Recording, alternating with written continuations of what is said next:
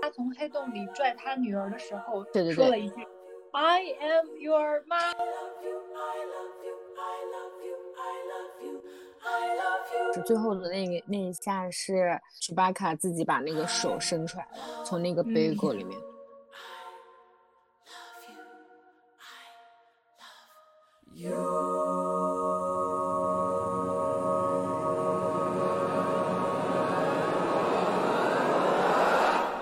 到寻找梅丽娜，我们是一档旨在去除一切玫瑰色滤镜，以女本位视角重启观察的节目。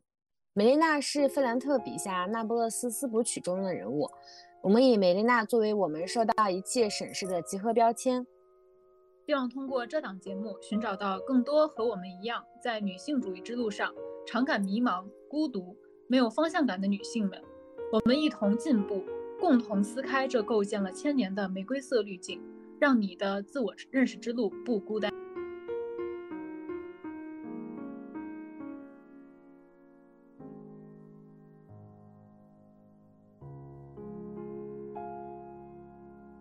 本期节目，我们寻找到了一部在多重宇宙中讲述母女关系的电影，啊、也就是《瞬息全宇宙》。其实我们我们两个看完这部电影之后，对这个电影的评价还有有一些两极分化啊。我的评价是，我在电豆瓣上给这部电影的评分是呃三颗星，就是满分是五颗星嘛，我给了三颗星，因为我觉得呃我在看这部电影的时候，觉得它的基本的故事线讲的不是能让我很有代入感。就是我觉得它很多的情节发展的动机并不强，比如说，呃，其中女儿出柜呀，又又去虚无主义啦，然后还有之后的种种情节，我觉得他的前期铺垫给我感觉不太够。但是总体来说呢，我觉得这是第一部杨紫琼作为啊女主的片子，我觉得。他，然后我也希望这样的影片，就是女性英雄角色也越来越多，所以最后，嗯，还可以吧，给一个及格线偏上的一个分数。你说到一一个点很重要，哎，就是她是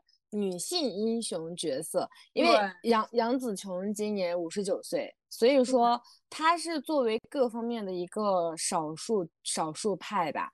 五十九岁的中年妇女。还是亚洲人，对好莱坞影史上面去做一个女性英雄，因为其实女性英雄真的，哪怕你把它放在一个正常的，就是不是少数派的身上，也很难去寻找到。哎，对，很少。那电影里边只有黑寡妇，还有那个什么，而且黑寡妇，我想到杨丽讲，而且黑寡妇的超能力是什么呢？哦，不会怀孕是吧？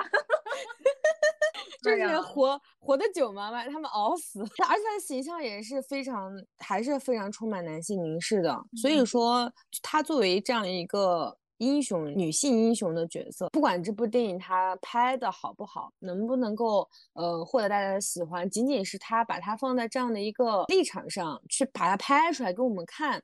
就已经很不错了。数据全宇宙在无论是在播客还是在。呃，公众号呀，在微博上呀，就是还是有蛮多人在讨论它的，还是可以看到。我们并不是说，并不是因为呃，好像是亚裔的胜利还是怎样，还是女性的胜利，好像也并没有。不是说也有其他这样的亚裔的电影，但是我觉得他被看到这些标签只是一个很少的部分。他被看到，因为他受他的喜欢，就是喜欢这部片子的不仅是亚裔很多博主，比如说美国的、其他欧美的博主在谈论这这部电影，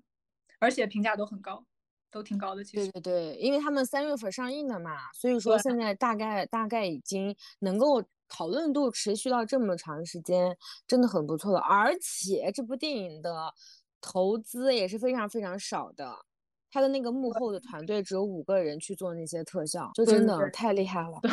而且听说他们有的有的场景是通过 Zoom 拍的。对对对对对，而且而且而且说那个呃那个穿越那个场景不是有那个移动嘛，是用 GoPro 就是在前面那样子拍的，然后导演又在外面加了很多别的呃碎碎的景，然后剪进来的，我就觉得他们真的太厉害了。哦，我我们现在这样讲的话，我们就已经完全设定 所有人都看过这部电影了，我们没有在讲这部电影在讲什么，我们先讲一下这部电影它讲了什么。这部电影呢，它是讲了一个亚裔开洗衣房的呃妈妈，就是她她在这个宇宙中，她是一个平凡无奇的妈妈，但是呢，他们掌她可以掌握了一个，她可以通过宇宙跳跃，然后可以，这应该是意识植入吧，她可以获取到别人的技能，然后帮助她在这个宇宙中干事情。真真还还还蛮有趣的这种设定，我想到了超感猎杀。然后，嗯，因因为因为伟丽对的这部电影的评价是比较还，我觉得它就是一个及格吧。但是我当时看完这个电影的时候，我正在看的时候，我忍我就忍不住发了个朋友圈，就是那还有他当时跟，因为他。不太相信他嘛，不太相信 Women，，然后 Women 就跟他说：“你可以的，你可以的。”然后 Women 就是说：“就是因为你什么都不行，在这个宇宙什么愿望都没有达到，什么目标都没有达成，所以说你无所不能。”然后我当时就发了朋友圈，我说：“要是我的话，一定也是无所不能。”就是，就是当时就非常有共鸣。然后看完这个电影之后呢，我是觉得，嗯。我的心境其实发生了一个蛮大的变化，呃，它中间有一段是这个剧中的一个坏角色，就是他的女儿，嗯，带着他去进入自己的那个黑洞里的时候，他们停到那个宇宙是大家都是石头的那个宇宙，很多很多人对这一段是非常喜欢的，也我当时刚看完的时候，我其实跟。很多人的想法是一样的，我觉得这部电影就停在这儿就好了。你为什么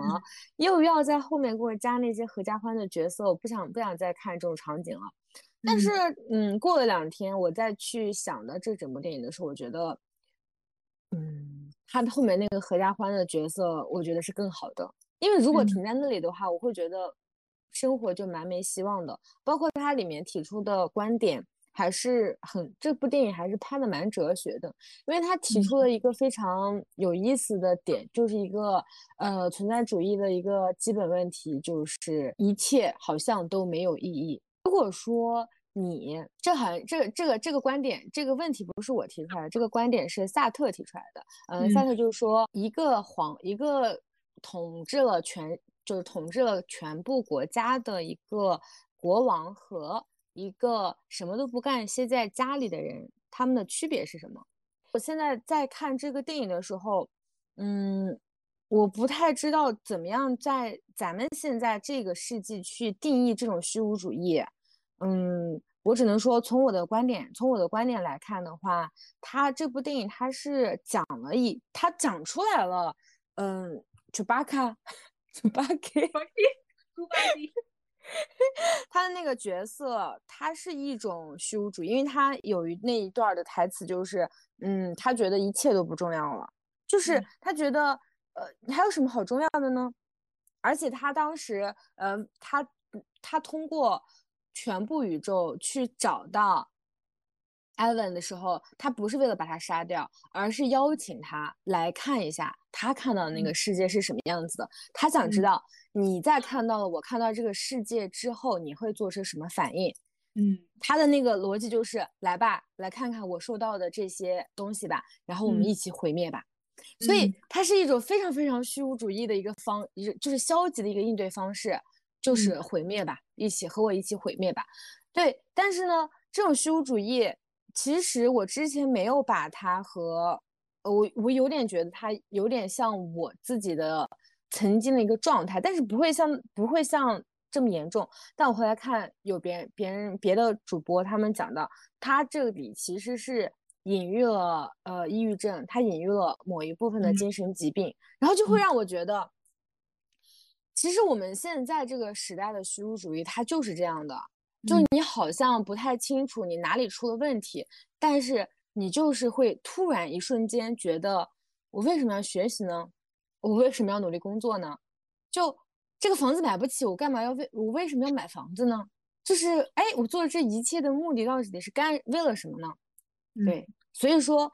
你就会产生这种虚无主义。但其实我们现实一点去想，这个虚无主义是什么呢？其实它就是一种感受。说白了，它就是一种虚无的感受。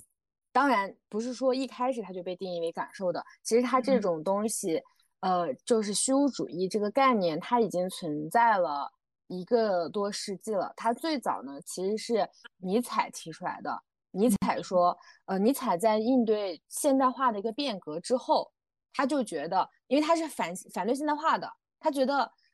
嗯，他觉得人类是没有什么存在价值的。他觉得我们早晚，如果说你再这样搞现代化的话，我们早晚会面对虚无主义的危机。但是其实，在二战之后，果然如他预如他预言的那样，我们确实产生了虚无主义的危机。但是这里。为了去解决这个虚无主义的危机呢，就出现了存在主义。现在很多人会把虚无主义和存在主义放在一起讲，但其实他们是两个完全不同的概念。虚无主义是尼采提出来的，存在主义可能是以萨特为首的了解，嗯，那几个哲学家提出来的。嗯，然后萨特呢，他的观点是在于，嗯，人的存在虽然是没有天生意义的，就我们存在没有什么先天的意义，但是并不是我们的这个意义，嗯。它并不是不存在的，嗯，就我们人的存在虽然没有什么意义，但是我们人是很自由的，因为我们人可以给东西赋予意义。他的观点是这样，但是呢，我对他的观点其实没有比较深的一个波法，在他之上又加了他的一个概念，就是波法认为，嗯，萨特说的这个自由是很局限的，因为萨特觉得。呃，只要你获得自由，你就可以给任何东西赋予意义。但是波法就认为，呃，女她是一个以女性的视角去看的嘛，她觉得女性就是没有办法获得自由的。她觉得女性她在你的你说的这个框架之下，她没有办法获得自由。它不是一个阶级问题，就好像不是说，嗯嗯，类似于它是一个种姓问题。嗯，这个问题并不能因为我获得的意义变多。我就能够更加自由，或者是我获得的钱更多，我就能更更加更加自由。它不是这样的，所以说波法提出来的，他提出来的一个解决办法就是行为。他其实就有点像关注你做这件事情的过程，关注当下。嗯，我这样讲，你是不是会觉得很很奇怪，很闷？你有没有？因为我之前从来没有接触过这方面的一些知识。然后我是第一次接触到萨特和波伏娃对于存在主义和虚无主义的这个两方，就是他们不同的观点。然后他其实我我有 get 到，有 get 到对吧？就是波伏娃它其实是一种立足于立足于行为的，但是萨特它就是一种，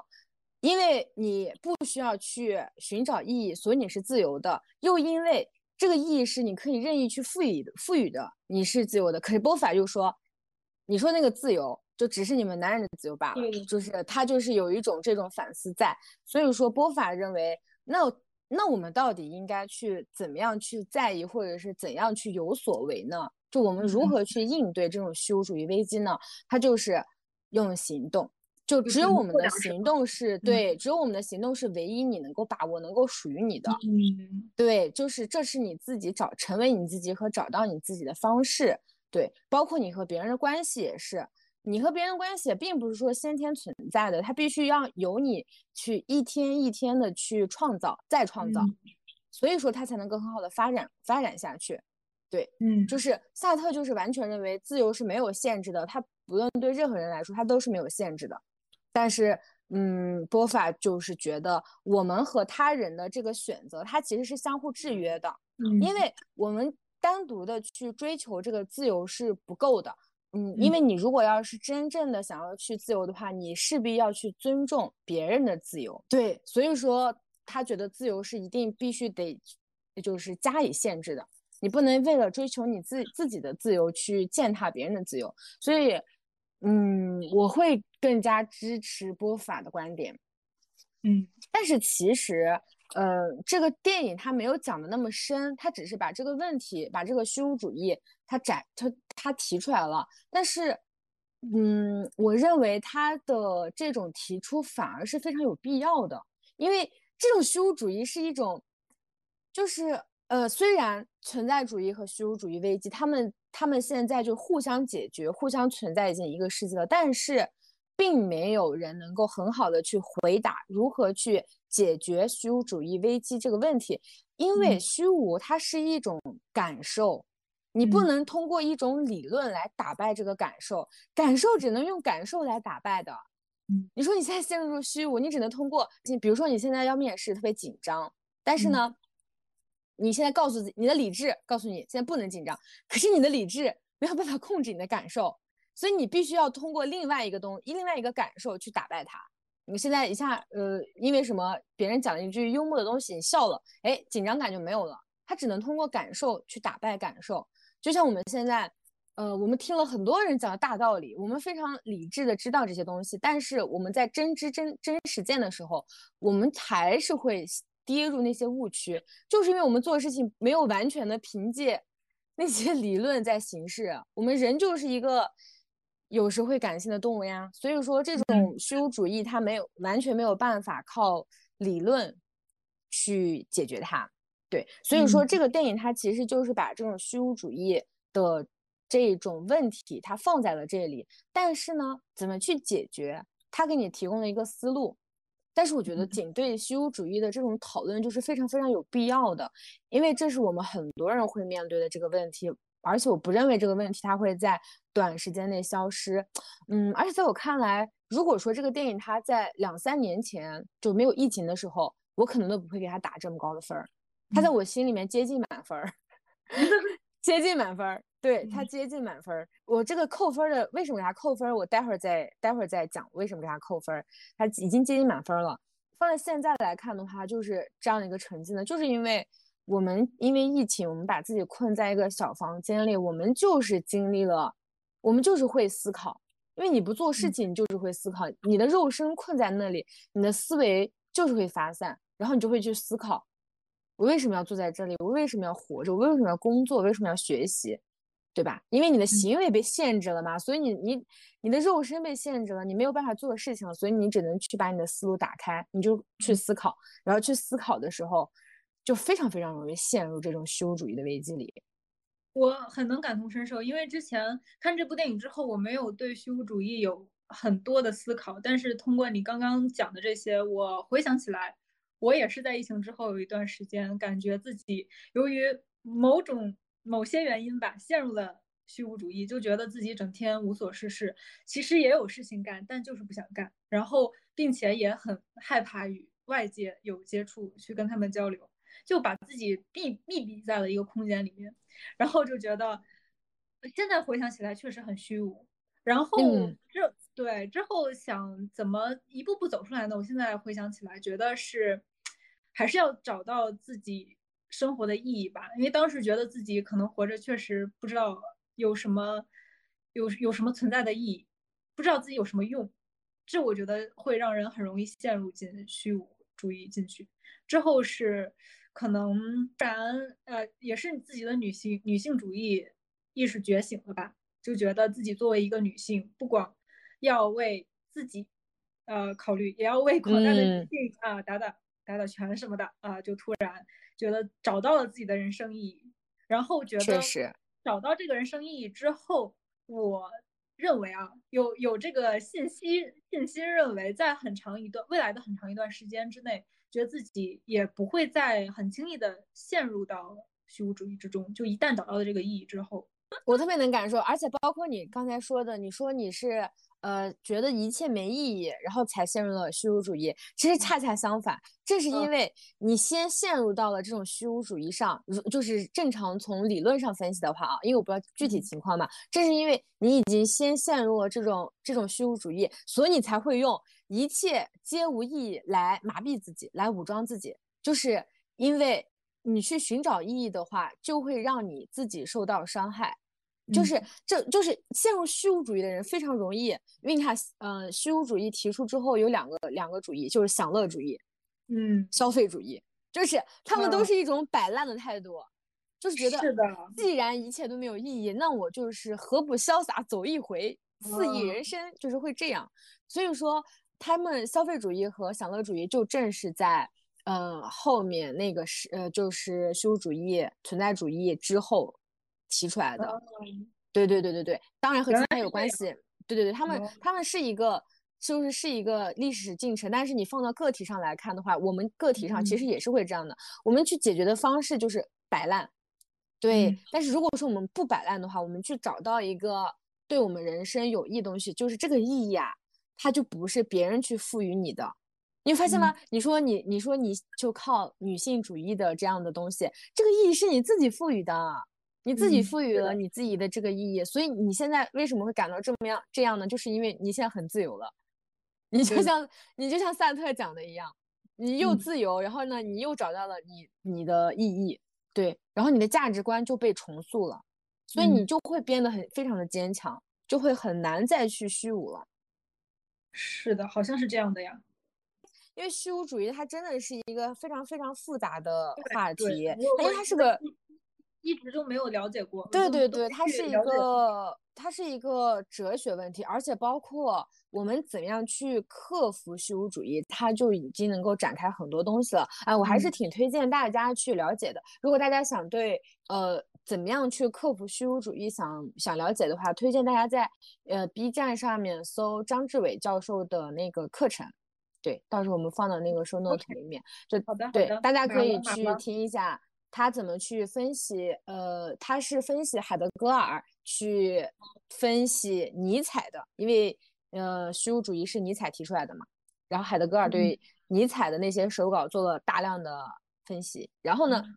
张志伟教授教授又分析他们两个，对，所以还是很推荐大家去做，因为这确实是我们这个时代。很可能会长期以来面临的一个问题，就是我们如何去克服。那其实这个电影它的那个女主人公是呃呃是那个杨紫琼嘛？杨紫琼在里面饰演的是一个洗衣店的老板娘。但是，但是我真的有个问题要问你，因为伟丽是在伟丽是在美国对吧？呃，现在不在，曾经在，现在不在。嗯，他之前是在是在美国读书，所以说他应该能够解答我这个问题。因为我之前在看《生活大爆炸》。和老友记的时候，我真的都非常疑惑。我说他们为什么非得去别的地儿洗衣服？我就想说，洗衣服这么方便，而且他们内衣啊什么的，好像也都会放在里面洗，我就会觉得 有点奇怪。然后我就会想说，现在了，为什么还会有洗衣店这种东西存在？呃，首先先先科普一个可能小知识吧，就是冷知识，也不算太冷的知识，就是美国是不允许晾晒衣服的。他们有晾衣绳法案，我真是我真不懂为什么晾衣服，即使阳光非常好，你也不能把你的衣服拿出来晒。这个法案我查了一下，之前我不知道为什么会有这么奇怪的法案存在。这个法案不是从上至下，就是什么从他们的最高什么法院之类颁发的，而是他们就是自治的一些像我们中国的居委会一样的组织通过的这么一个晾衣绳法案，就是他们觉得如果你。晾衣服是因为你买不起烘干机，才会在外面晾，就就有损我们这个社区的形象，就感觉我们这个社区像贫民贫民窟一样，所以会有这个房子的诞生。对，所以在贫民区，贫民区的平民 可以晾吗？不行，就是我是不知道为什么，就很莫名其妙，就整个应该是整个美国都不能晾衣服，就嗯，就是习习以习以为常了吧。就慢慢的，在自己家也不能晾嘛，就我不出去晾，我在自个儿家房子里晾当然，当然在你屋子里晾没人管你，你不能伸出去，你不能在窗户外面晾。没有，就是也就是没有阳台的，你就在阳台晾也不行吗？不行，不能让别人看到，这样邻居看到会投诉你，因为你有损社区形象，或者是违反这个晾衣绳法 案。对，这是第一个第一个原因，然后就是美国的洗衣机和烘干机的价格非常高。就哦，因为你不能，你不能晾衣服嘛，你必须要洗衣机、烘干机一块儿买，就一套洗衣设备是包括这两个机器的，然后这一套呢，价格就要几千美元，折合人民币要上万，这不是一般普通家庭可以承担的，而且很多人也租房子嘛，就是比如说在公寓里面，像《生活大爆炸》他们是公寓里面嘛，对对对对，本来公寓里边面积就很小，然后他可能也没有地方放。这个洗衣设备对于房东来说，你每个房间里面都放，成本也很高。所以说，一般来讲，在城市里的公寓呢，它是公寓里面会设置一个洗衣房，会放一些洗衣设备，你去投币，他们就就会大爆炸那种场景，就拿着洗衣篮啊，去这个公寓里面，就是公寓外面的洗衣店去洗衣服，然后每周六是什么 laundry day 啊之类的，对吧？然后对对对，对你刚刚说到那个内衣一起洗，这个。怎么说呢？可能是他们，他们外国人确实不太在乎这个吧，因为我们 中国人比较在意内衣啊，什么鞋子、袜子啊，都跟我们其他的衣服要分开洗，但他们真的是不太在乎这个这个卫生问题。可能不同的国家、不同的文化、不同的着重点吧，他们觉得这个没什么。但是我们就觉得这个这个这个这个很要命，是吧？那洗一次多少钱？洗一次哦，对。因为我自己不是住在公寓的，我也没有去外面洗衣店洗衣服的经历。我是住在那种大 house 里边的。因为我说大 house，我不觉得它是个别墅，因为这种，因为一说别墅，在我们国内又觉得很高级啊。但其实，在国外郊区很常见，都是那种很老的 house，就是一般都甚至有上百年历史那种老房子。然后也是一般是一层租给一户，然后我们是合租嘛，会三四个人租一层。呃，然后我最后租的那个房子，它是那一一户 house，呃，对，一座 house 有三层，然后都是一个房东，他是在这层这个 house 的地下一层放了一套洗衣设备，然后每次我们就会去地下室洗衣服，呃，洗衣服一次是四刀还是三刀，然后烘干也是一样的价钱，所以每次洗一次衣服要花六至八刀。折合成人民币也三四十块钱，也挺贵的。其实，对，也挺贵的。其他的，比如说，确实上个世纪的华人移民，他们大部分都在做这个洗衣店的生意，所以这个电影的背景还是呃蛮符合当时那个设定的，就是很多华人移民是做洗衣店生意的。嗯，其他的历史我也没有很多的了解，如果大家感兴趣的话，可以去看一些新闻报道啊，或者是什么的。嗯嗯。你就你觉得这部电影你最喜欢的一个画面或者是一个情节是哪里？那我必须要说是当 Evelyn 穿越到杨紫琼的宇宙的时候啊，这里对，当时因为我我当时是第一次在这部电影里边看到 Evelyn 眼中放出光芒，就是我在她的眼中看到了星星，看到了期望。嗯，对，当时那一瞬间，我自己也被感召到了，我就一股一股力量从我的 内心涌上来，我也瞬间就非常想哭。因为你之前说，就是之前不是说很多人希望电影停在两块石头那里吗？然后我听到这个这个说法之后，我说我希望电影停在艾文穿越穿越到杨紫琼那个宇宙那里。我觉得 如果这个电影表达的是这样的一个思想，我会给他满分。那你呢？我觉得我最喜欢的画面可能就是两个石头对话吧。果然，我们的那个取向，我最喜欢的就是两个石头对话那里。我觉得那里好哲学，就是那种嗯，人类好渺小，然后我们太蠢了吧，就是这种感觉。何必呢？就是那种感觉，就非常非常的虚无主义，就是我好爱。又回到了虚无主义，对我真的好爱这种，就是我真的很爱。当然我知道，当然我知道我的人生，我的人生态度是要从虚无主义中找到行动力。但是呢，我真的好爱这种虚无主义，然后放肆摆烂的这种态度，我真的好喜欢。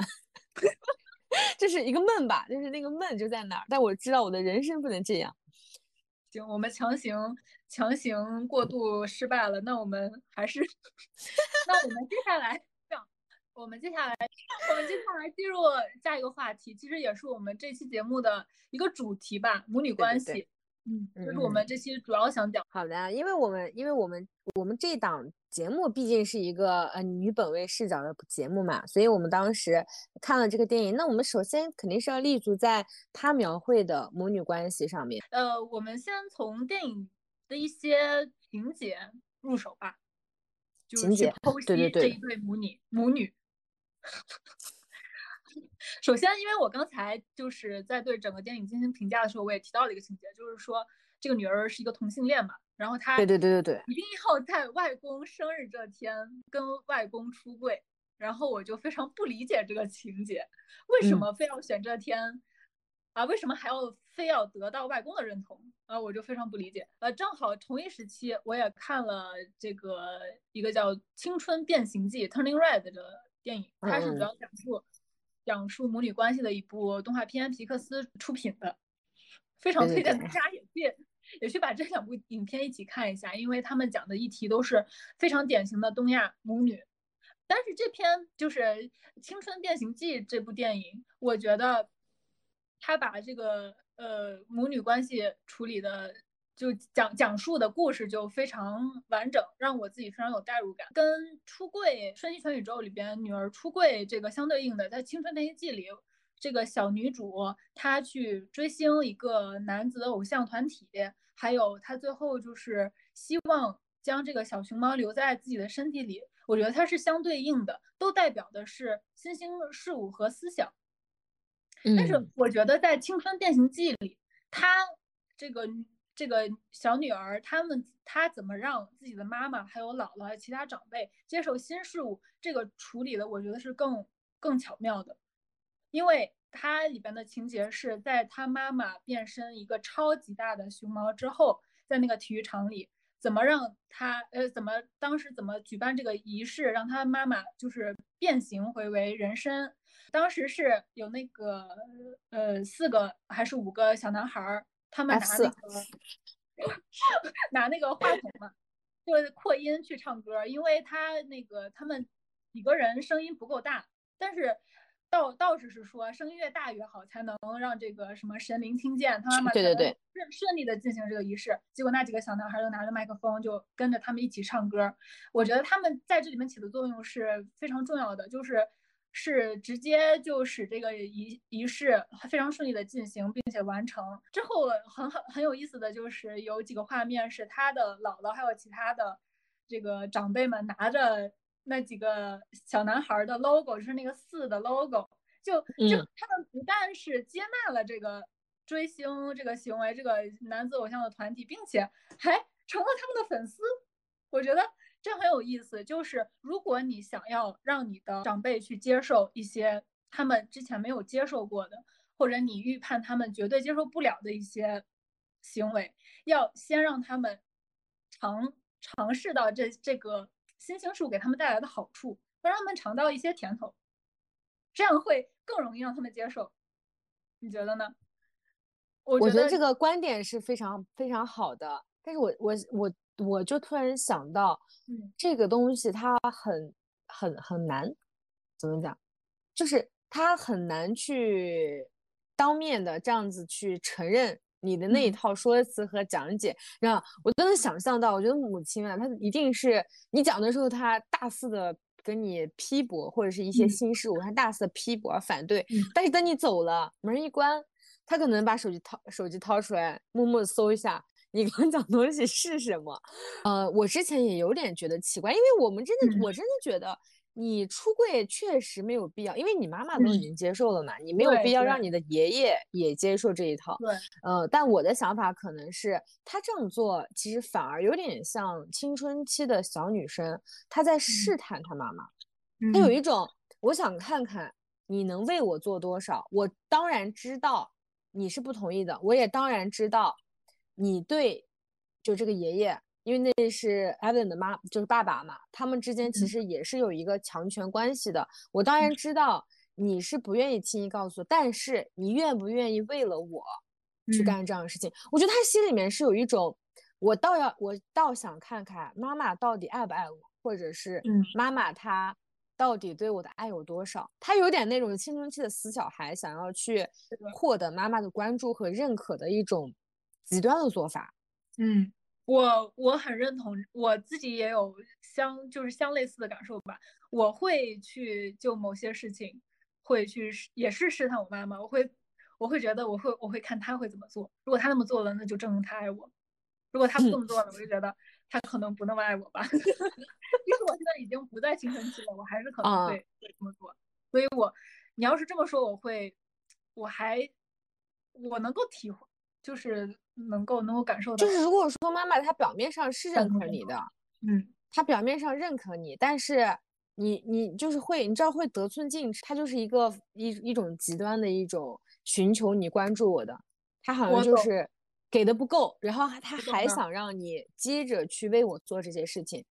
我懂了，因为我在看这部影片的时候，就前面那一点，我带入的是 Evelyn 的角色，我觉得我作为一个妈妈，上面有。我的爸爸来看我，要办生日会，那边税务局要我报税，然后我我的女儿又带着她的女朋友来找我麻烦，我觉得当时我是一个头脑非常爆炸的爆炸的状态。我觉得对对对，我的女儿你怎么这么不懂事？你不帮我去报税，不帮我去照顾外公，你还带着你的朋友来跟我添乱。当时我是带入的艾文的角色，我是觉得。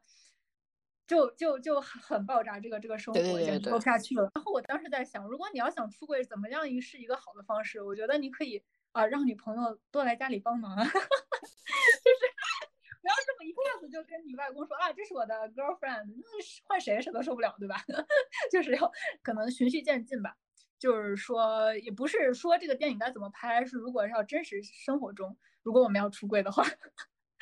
是怎么样一个选择更好的方式？嗯，当然，我觉得就是其实这个也不具备，就可能也不具备那么多的普适性，因为我觉得艾文已经是一个很 open 的，对对对，家长他已经默许他自己的女儿可以交女朋友了。但其实我们现实生活中，其实很多父母是不能接受这个事实的。如果你去试探，可能你得到的结果会让你失望，就是你的父母根本就不在乎你。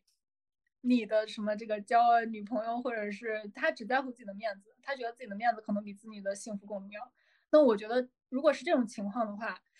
呃，作为儿女，可能我觉得不必执意于要这个认可，就是他，嗯，我觉得得不到认可也罢。我觉得你自己的幸福是第一位的。嗯，我我反而觉得那个就是电影里面的这个角色，他就是深知道。母亲不认可，所以他才去要这个认可，给他自己毁灭一个理由，真是。所以到最后电影里面，他不是，嗯，艾伦不是给他介绍了嘛？给给给他的爬爬说这是他的 girlfriend，但是那个谁很不开心啊？猪八嘎很不开心，生气的就走掉了，就。可能就是没料到你真的会答应，你反而真的给我那个认可，我真的就有点受宠若惊了。我感觉他是有一种有点那种感觉，而且，嗯，你刚才讲到的他艾文这个角色，他受到的各方面的需要他照料和关注的地方实在是太多了。就镜头给到很多画面都是，呃，威门跟他讲话，他没有空理，然后呢，女儿跟他讲话，他也没有空理，就是他就一直在这种状态下。就反而不是说今天因为有晚上有一个会，有一个晚会要就有一个节目要要搞，然后也不是说要去报税，就这只是他们日常生活中的两件事情。如果没有这两件事情，还有别的事情，就是每一天 every day 都是这样过来的，我就会觉得在就是站在谁的立场上，貌似都能够理解对方为什么会这样。嗯，因为艾文真的会讲，他跟楚巴卡讲的，让他少吃点的时候，我也会很气。对呀，这对这点我也是非常感同身受。就是妈妈永远第一句话对你说：“你少吃点，你胖了。”我他们觉得可能这是爱你的表现，但是我们作为儿女接收到这句话的时候，并不能感受到爱。真的，尤其是你的衣服装呀，或者是你打扮，我觉得会让人产生一出一种，我连衣服都穿的不能让不能让你满意的话，我还能干什么让你满意的那种绝望的感觉。对，对，因为我自己是亲身经历，因为在上海隔离了两个月，然后我妈每次打电话，第一句话先问我，你胖了吗？我吃的怎么样？他问我胖了吗？我说首先。一我没有称，我不知道自己胖没胖。二如果我胖了的话，那又怎样，是吧？就胖点不好吗？完了他说，那你胖了，你穿衣服不好看啊！你看你那个连衣裙，你稍微胖一点都穿不上。然后我说那件裙子我已经不穿了，而且我我胖了不好看又怎么样？我自己觉得好看就 OK 了呀。但是他总是站在就是一个他人的视角来审视，我觉得我不好看会怎么样？让我感到很不舒服。他不是从我自身去想，我应该变得更强壮一些。在这个社会的审美标准之下，就是白又瘦嘛，就觉得我们应该要白又瘦。如果不白又瘦了，可能就没有男人要我们了，就找不到对象了。所以是这个社会审美的锅，也不怪他们。所以我，嗯。我我我能我能谅解他，所以我们我们在看这个电影的时候，我们呃，可能你带入的更多的是 Evan 的角色，我带入的更多的是女儿的角色，嗯，对，所以我特别能够理解他所做的这一切，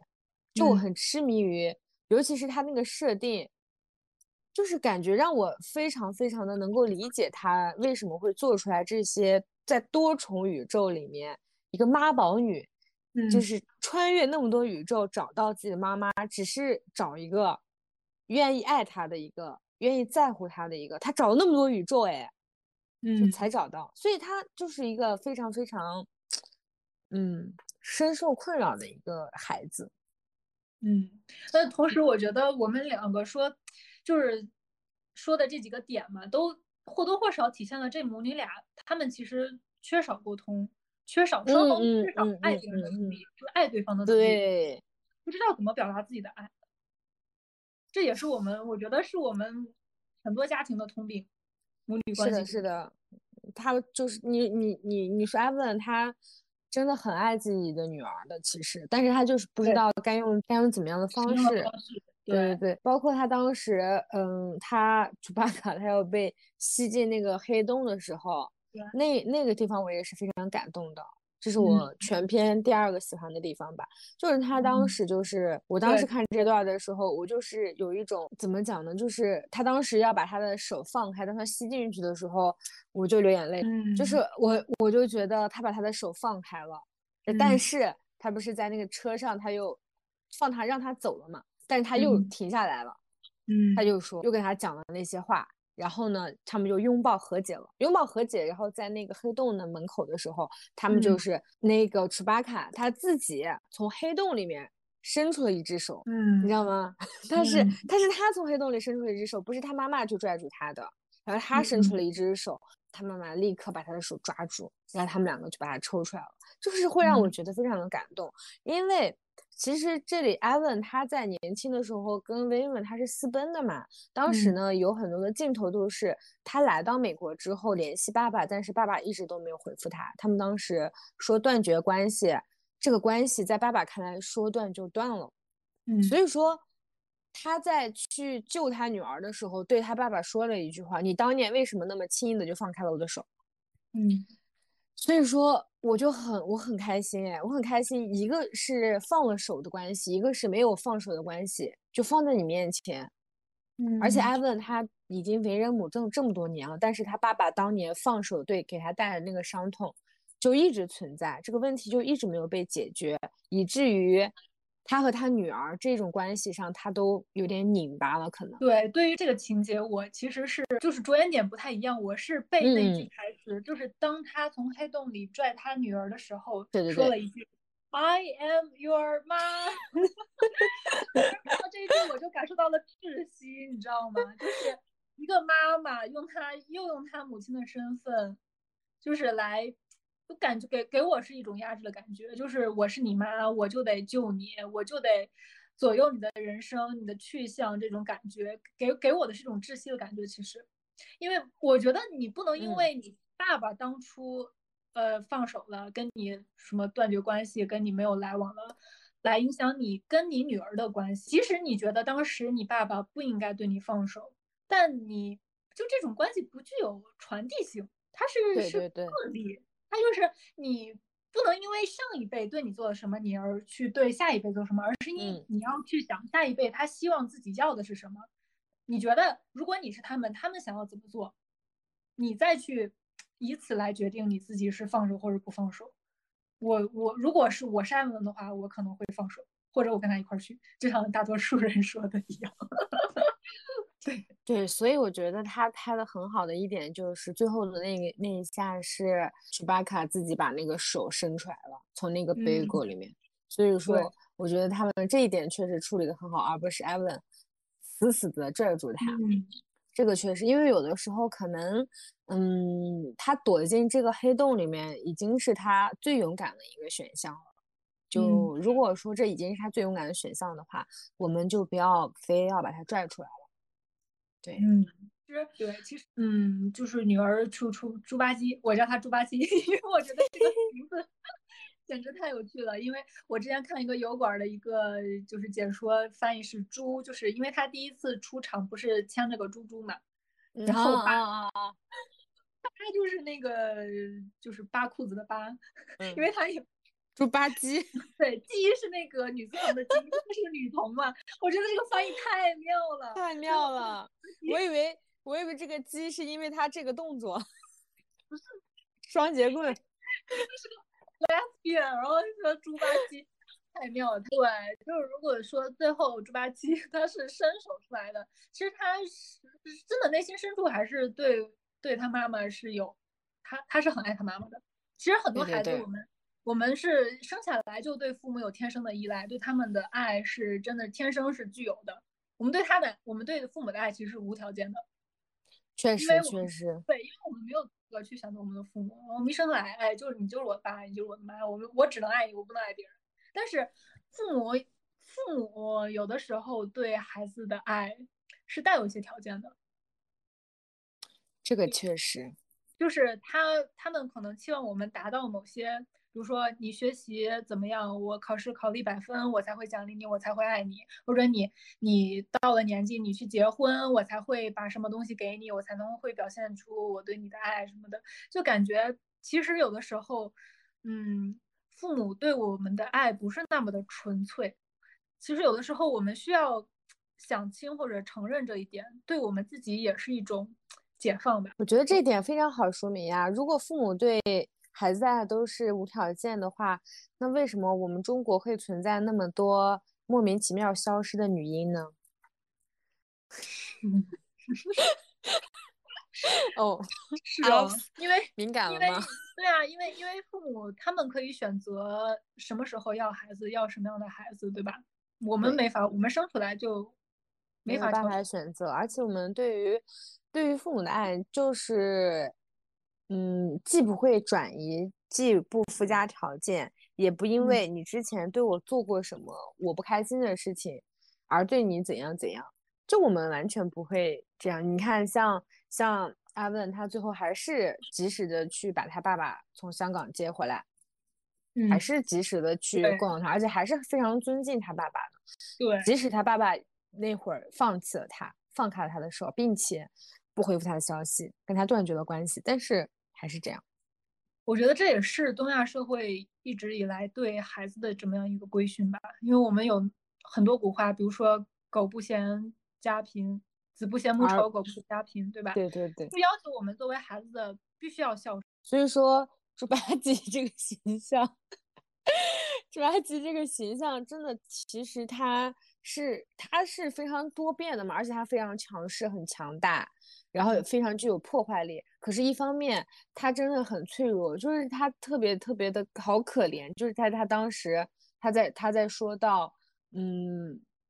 就是因为他这里面电影，他这里面就包括你刚才讲的，你说他最打动你的地方是杨紫琼的那个世界，就他真的展现了一个多重宇宙，就是你当时没有做这个选择，你会成为什么样的人？他这个设定真的太美妙了，就是一个平行时空的一个你曾经因为你的选择而分裂出来的不同时空里，你到底在过着怎么样？你精彩无限。可能性的人生啊，就是你在看了这么多可能性的人生之后，你还是选择当一个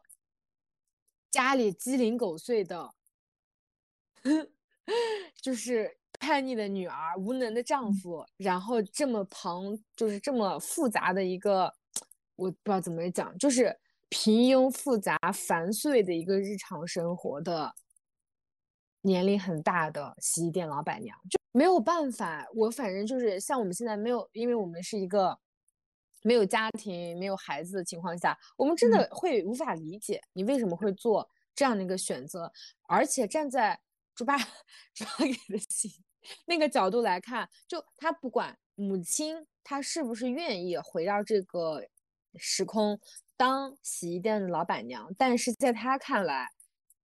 他认为就是因为他的存在，才剥夺了妈妈那些可能性。嗯，就是他会带着一种非常浓的一个负罪感，所以他最后在那个嗯和解的那段话里面，他就问他妈妈：“你不想去别的地方吗？你不想？难道难？你为什么要留在这里？”他就是非常的，他这种不理解，不是说他的这对他这些现在这个选择不理解，而是他很难去真的承认。妈妈真的愿意为了他，嗯，就是丧失这些可能性。哪怕妈妈真的是愿意的，她自己都没有办法去接受这一点。她觉得就是因为她的存在，导致妈妈现在接受了这一切。我觉得这其实正是，我觉得这里真的非常非常的奇妙。就是一方面，我我我们会反思，我们会不会是对妈妈的要求太高了？可是另外一方面，我们恰恰就是那个最理解妈妈处境的那个人。对，就我们对于妈妈的爱真的是，你看，我觉得这里真的描写的非常好，就是对于妈妈的那种爱，觉得就是因为自己的存在剥夺妈妈的可能性。对，爱并自责着。我对我妈也有一种这种感觉，我我不希望她把我的，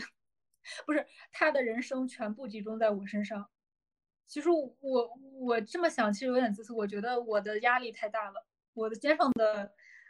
担子太重了。如果他把他所有的期望都压在我一个人身上，但其实他就是这样，他觉得他的人生就是，就怎么说呢，就是最，最最。最骄傲的点就是因为有我吧，但是你是他人生中最得意的作品。但 是但是，就是一方面是我觉得啊，我妈很爱我，但一另一方面我又觉得我，呃，就是你也可以拥有你自己很美好的人生。如果你没有我的话，你自己也可以活出活出更精彩的生活，就没有必要围绕着我转。就我刚刚跟我妈打电话也是。我又我又再次问了他这个问题，就是这不是我第一次问他这个问题，我刚刚打电话又问他了一遍，他还是说，我觉得还是你啊，嗯，我我当时其实有点我不知道说什么，等 我就不应该很很，不是啊，我觉得这难道不是应该很那个什么吗？我觉得这很正常哎，就是因为母亲。母亲她真的很难说，因为她做任何其他的选项，意味着你将不存在这个不存在这个世界上。嗯，我觉得这对她来说太残忍了，因为她的人生已经做了这个选择了。我觉得这部电影就是妙就妙在，它最后虽然是一个这样的一个结局，很合家欢的一个结局，它是一种这种解决路径，可是它反而是给很多人的一个慰藉嘛，就是对对对对对，你的人生是有其他可能性的。对对吧？但是，但是拥有一个家庭对于一个女性来说，唉，就是这样。对我，我懂。对你刚刚说这一点，我很我很赞同。就是这部电影对我的最大的一个意义，我觉得它是通过平行宇宙这个概念。其实我们，我觉得我啊，我不知道别人啊，我是或多或少我有在自己脑中设想过这个概念的。我觉得它这个概念并不是很新颖。说实话，对对对，是的，对，就是不同的选择嘛，会造就你不同的人生。我也想过，我当时如果这么选择的话，我人生会怎么样？哦，我会不会过得更好？但是你如果老这么想的话，你没法活了。对你只能想，哦，我现在选择对于我现在的我来说是一个最好的状态。对我过去和现在的每一个选择都让我走了这样一条路，在这个路上也有很好的风景，我也遇到了不同的人。这所有的一切都成就了现在的我，但是，对，这是一种慰藉。但是，对，但同时呢，对于未来，我还有很多的分岔路。我从现在开始放眼于未来，是掌掌控在我手中的。每一道选择题，我自己是有不同的选项，我自己可以去选 A 或者 B 或者 C 的。所以说，它不仅是一种慰藉，我觉得它也是同时告诫我们，对于未来，你可以去选择。对，未来是无限可能的，它一切都会掌握在你手里。对，即使你已经成为了一个，比如说家庭妇女或者中年，呃中中年女人，你还是可以选择你想干什么就干什么，你未来是你你自己的选择，不要就是拘泥于过去。我觉得这这是对于我，而且对于我也是。因为，因为我们去探讨你嫁人结婚不结婚、生宝宝不生宝宝这个问题，就太太太局限了。它反而就是让你认清楚，你真的会因为你每一次微小的一个选择，给你的人生带来巨大的转变。对，就是还是要相信这这一点的。嗯，就你看，Evan 每一次的选择分割出来了这么多的不同的宇宙，然后我们作为一个看客，我们去想，我们最想成为哪种人？我们到底是想拥有一个女儿，拥有一个还算不错的 women 这样听话的丈夫，还是说武打明星？就是这这都是选择，我们都要尊重这种这种每一种选择都很好。我们要尊重这种选择。可是呢，还是要问自己，自己到底想要什么。对，对，说到说到这个，就是有一点我对这个电影非常不满的是，因为刚才说到我最感动的那个点是杨紫琼那个宇宙嘛，但没想到，对对对，他之后 又遇到了他的是吧现任老公，然后又这个整个电影又就又又落入了两个人谈情说爱的这个俗套里面。说实话，我真的就看到这个是其实有点失望的，就是他每个宇宙里边，当然了。都有 women 存在，都是有对，都都是有爱情的。我我我可以认同吧，就是每个人的生活肯定或多或少都有爱的，但是我他又就很强调这个跟他就是如果当时跟你走，我不跟你走，我觉得有点拘拘泥于到这个这个这个这个这个小小的空间里面了。然后因为我而且我知道，就是现实生活中的杨紫琼，她肯定不是这样的。就是如果她当女星，她不可能再去去跟之前的丈夫说啊，我当时要跟你走会怎么样的？因为因为我对杨紫琼其实在这部电影之前不是很了解，然后我去查了一些她的资料，她的个人履历，我我发现她是呃，就先说她的这个这个情感方面吧，她在她二十多岁的年纪选择呃嫁给了一个香港的富富商，但是这个结婚之后呢？香港富商要求杨紫琼退出影坛，就他一开始凭什么呀？这些男的有毛病啊！他一对，而且他一开始也答应了，但是过了三年之后，他还是离婚了，然后又在影坛复出。同样的故事啊，在十年之后又又上演了。这次是他是认识了一个美国哈佛毕业的医生，这个医生也是呃要求他结婚后退出影坛。这这回他没有选择结婚，他连婚都不结了，他直接说。这个那个，我们婚姻直接直接解除婚约吧，我不跟你结婚了。就是我相信他是，因为他年轻的时候是真正的体会过被困在婚姻里那种无法实现个人价值的那种生活，所以我发现，嗯，就所以所以我相信他绝对不会再去重蹈覆辙。如果在这个影片里，他不会再去，呃，就是随便跟一个让他不会去再演戏的男人，呃，结婚。我我相信这不会是他的选择。但是就是呃情感生活先谈论到这儿，因为我发现，因为我在做做那个就是搜索的时候，我发现当我输入杨紫琼出来的一些八卦新闻，都是在讨论杨紫琼爱过几个男人，杨紫琼为什么没有结婚，杨紫琼为什么没有孩子？就我发现各种媒体讨论女性的时候，最后的焦点都是她人生中的男人，还有她。生不生孩子，就好像只有男人的爱才能成全她成为一个女女明星一样。然后女明星的价值就是被人讨论她的情感八卦。就是我觉得杨紫琼在中国内地关注的观众的认知度完全配不上，就是她在影坛中的地位和贡献。嗯，对，所以所以我觉得我们有必要在这个节目里面对她进行一些介绍。可以开始吧？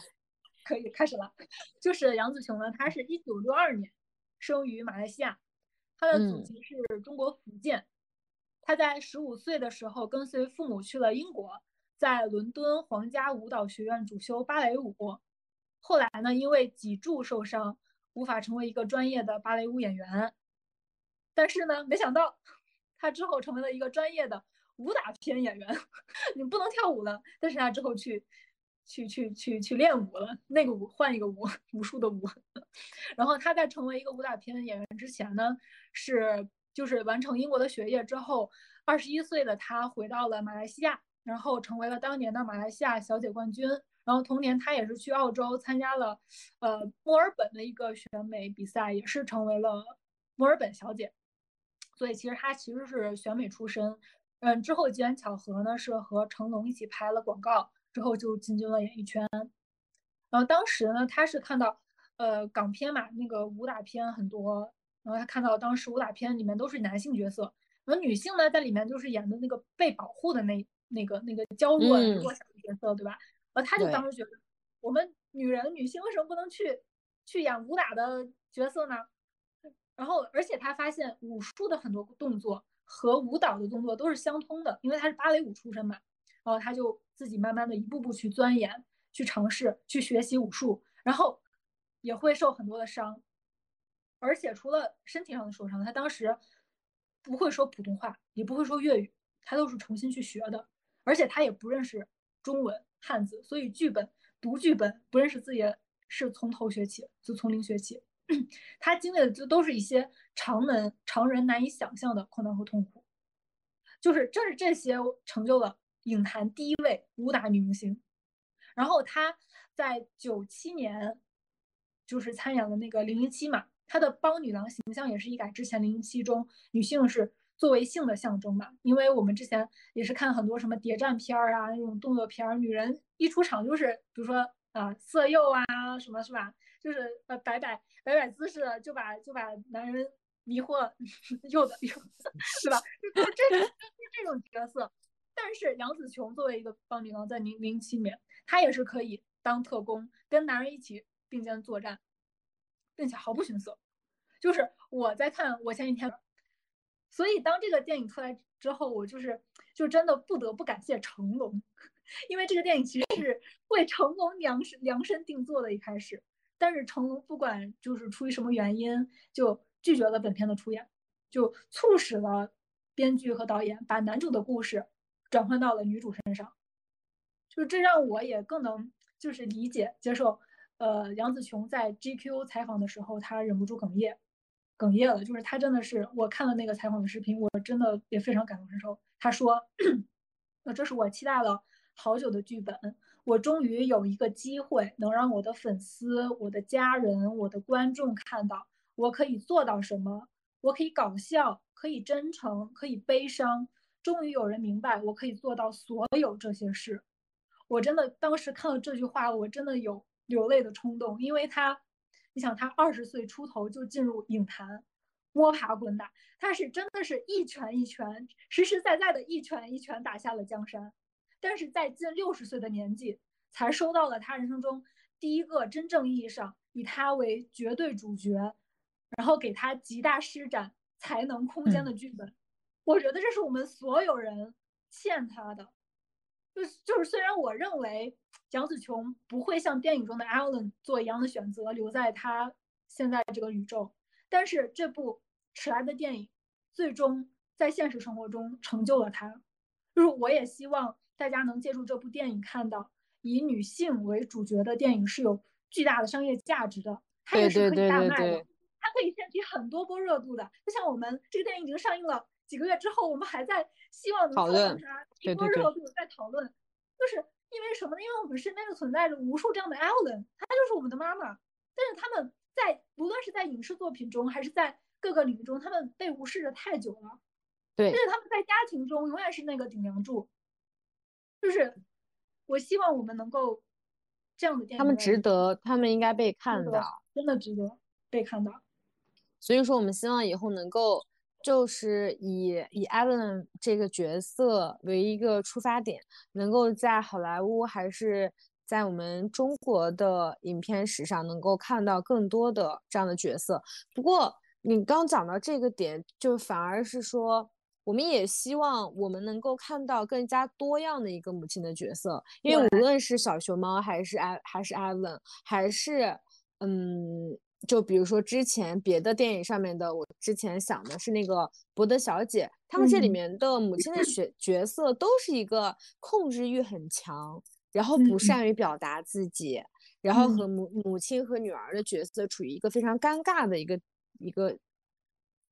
怎么讲？虽然我们确实从中得到了一些共鸣，但是也有人从中没有得到共鸣呀。就是也有非常多非常和谐的关系，也有非常多样的一个母亲的一个形象。他们应他们应该被去就是进行更加多样的一个刻画和描写，因为他们总是依托于母亲这个角色，然后再去寻找更多的刻画，更多的自我。我们希望除开，不论是母亲这个角色，还是女性的角色，嗯，都能有更多的样本。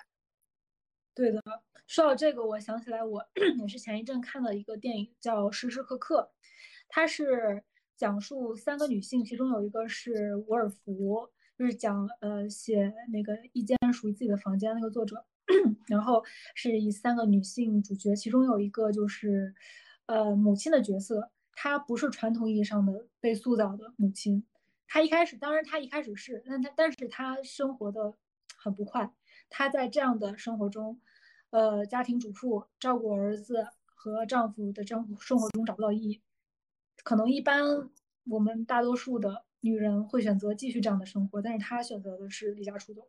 就是去寻找自己的生活。我觉得这样的作品也应该更多，就是绘画出女性无限种可能性。女性不是只有作为母亲这样一种角色。对我希望就是女性可以从母性这个角色解脱出来，解放出来。确实，我想到了那个大妈，就是自驾游的大妈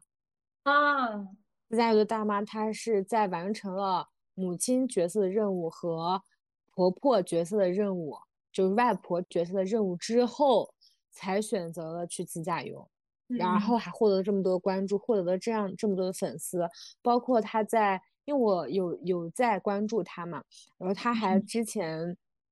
有给他的粉丝朋友们送礼物，就三八妇女节送花呀什么的，就他的能量是非常非常大的，嗯，你都没有你都没有办法想象到他他怎么能够啊，他怎么能够有这么大的能量？但是他就是有，我你说他要是早做早二十年早十几年，我觉得他。啊，他可能就是薇娅吧，我在想，你知道吗？他就呃早火了，就是他就能做任何事情。我就觉得母亲真的被困太久了。但是啊，我们我们一直在聊母亲，我我很生气。我我不对这个，虽然说我对威文是没有什么态度，因为其实威文他这个角色我还蛮喜欢的。我也我我真的是一种。就他身上，他那个性格啊什么的，就完全是，我就可喜欢这种懦弱、无能，然后听话，非常喜欢这样的男生。我的我择偶标准基本上也是这样了。然后呢，就脾气很好，然后慢说话也慢慢的，对，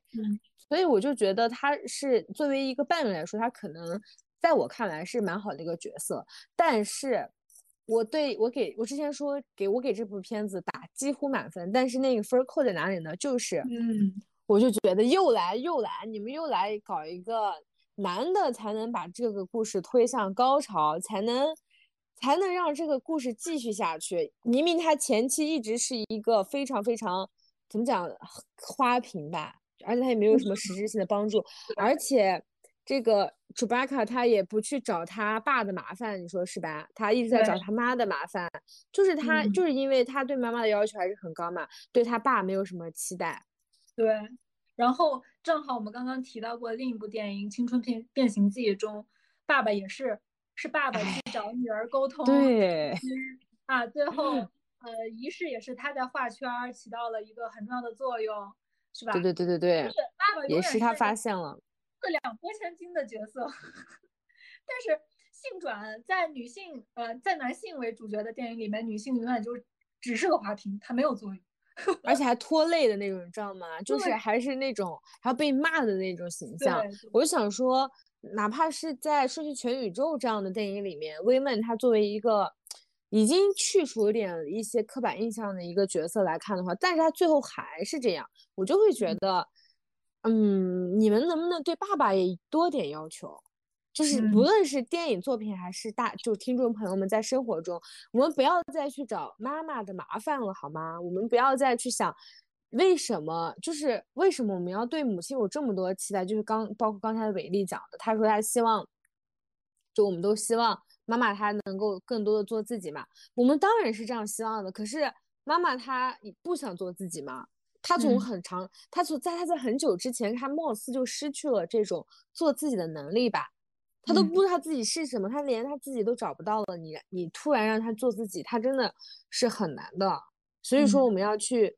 怎么讲呢？我们不要把这种苛责放在他这个个体身上，我们要去我们要去思考，我们现在能够为他做什么呢？才能够帮助他找到自己。包括你在一个家庭中，不能爸爸只当一个摆件吧。爸爸他不能够什么都不做就获得这些赞美吧？我们也不能对爸爸没有什么要求吧？嗯，就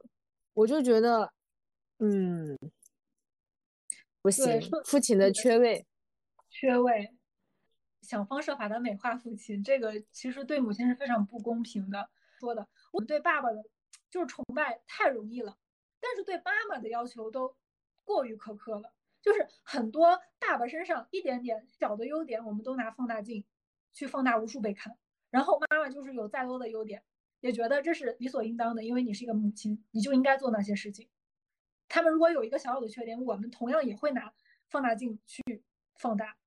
就至少我对我自己妈妈是这样的。然后我现在就是通过现在看看一些书啊、电影，我我自己呃也一些女性意识的觉醒，我现在在进行反思。我真的我的厌女最大的体现在于我对于我妈妈的苛刻，对她的要求真的很高。所以我我想在此就是也不是忏悔吧。我反思，我觉得我妈妈已经做得很好了，她真的很伟大，她为了这个家为我付出了很多，但是我却总揪着一些她其他一些，就是一些缺点去觉得她对我不好什么的，我觉得这样真的对她很不公平，对这个社会的所有母亲也不公平。嗯，包括电影里面，她也是一开始的时候，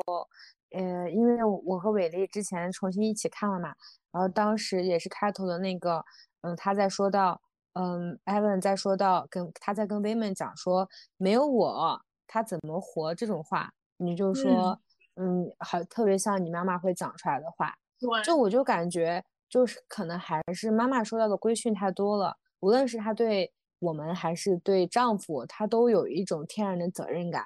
她可能就是一种要照顾呀，要怎样？就我感觉，嗯，现在这个家庭结构它肯定是不对的。嗯，就我们如果说，我们先不去否认婚姻制度，我们先说现在这个家庭结构的话，你一味的去，嗯，靠女人来维系，一味的去靠压榨女人，就是通过他们来维系的话，我就会觉得，嗯，就如果说，就像我我之前。因为我最近沉迷波法，就波法就讲的一个反思，他就是说，呃，因为我们当初你像呃呃像艾伦和和和威们他们也是私奔嘛，就他们确实是因为爱结合在一起，这当然也没问题。我们也会因为什么爱情，什么所谓的爱情，或者是喜欢一个人想和他结婚呀，这些当然都没有问题。可是如果说我们仅是爱，就是对于女人来说，我们要因为。我们是必须要去牺牲更多，失去更多的话，但是男性他却不需要牺牲的话，那么对于女性来说，为爱牺牲是一件值得的事情吗？就这是个问题啊，就放在这里。嗯，我就会觉得，嗯，不论是家庭对于母母亲的这种剥夺，还是社会对于母亲的这种剥夺，都太多了。就再次呼吁大家。不要再给母亲有太多太多的要求了，就也不要对父亲有太多太多的崇拜了，请对父亲也有点期待，不要觉得他就那样，或者是对他不怎么怎么。就如果说你对父亲没有期待的话，那请你也不要对母亲有期待。嗯，如果你对父亲没有要求的话，那请你对母亲也不要有什么要求。嗯，对对，我们现在要塑造一种，就母亲给我们的给我们的东西，难道不足以我们崇拜她吗？嗯，我觉得我们今天要把那个对母亲的崇拜要要打出来。我们最应该崇拜的人就是我们的母亲。嗯，呃，无论你是否成为了一个母亲，那你也不要被你的呃母亲角色给局限住，不要给自己设限。对对对对，对对对，因为因为之前呃，Papi 酱的一句话也上过热搜嘛，因为他说过男性不是天然的父亲，那他的。潜台词就是女性就必须是天然的母亲吗？自个儿想当妈，别别别自个儿想当母亲，不要拉着全全全全全是全体女性啊啊！所以我这个话虽然也不对，但是我觉得“母亲”这个词它就有点儿，就是怎么讲呢？它这个词就是涵盖的东西就有点道德绑架了。对对对，就是道德绑架。这个绑架你没给男人安，凭什么要给女人安？对。然后，我实在是不理解他讲说这句话的意思是什么呢？因为男人不，男人不是天然的父亲，所以男人要更加去参与到家庭的育儿任务当中。但是我不认为这是一个很好的逻辑。有的人第一，哎，第一次听上去感觉对啊，他说的很对啊，他在为女性说话，他是一个啊女性主义者。但其实，父亲在听完这句话之后，我觉得他们。可能并不会去更多的参与到家庭的呃家务育儿之中，他们可以以这句话为自己为自己找借口，为为我不参加，在在家庭育儿的角色缺失找一个完美的借口，因为我天然不是一个父亲。如果我干了这些事情的话，我去带孩子了，我去刷碗、洗菜、擦地了，那我那是我额外的付出和牺牲。然而这些事情本来就是你们女性作为天然的母亲该做的，这是更加为女性上了一道母性的枷锁。唉，我现在只觉得我妈真伟大。是的，真的，我觉得把我养大太不容易了。真的，真的，真的，真的，作为一个一个爹，就是不帮忙还还添乱的爹，还有一个这样的爹。就所以所以所以选择成为母亲，呃，推荐大家去看那个《成为母亲的选择》，这个是，嗯，成为母亲之后后悔的女性们，对，推荐大家去看一看这本书。就可能成为母亲这个枷锁，它太沉重了，沉重到你都没有办法去跟别人讲述，我成为母亲其实是会后悔的，嗯。对，因为你不得不否认，在现在这个框架之下，你成为母亲就是代表着你就要去承担更多，失去更多。那，嗯，无论你做什么选择，还是想说你一定要基于一个你知道你在选择什么，知道你在干什么的前提下去选择它。嗯，你当然有，你成为你你选择哪种都没有关系，这是你自己的，就是这是你的人生课题。我们在这里只是想说，无论。嗯，女性做什么选择，我觉得我们女性一定会支持你的。但是呢，只是想说，一定要知道自己的选择意味着什么。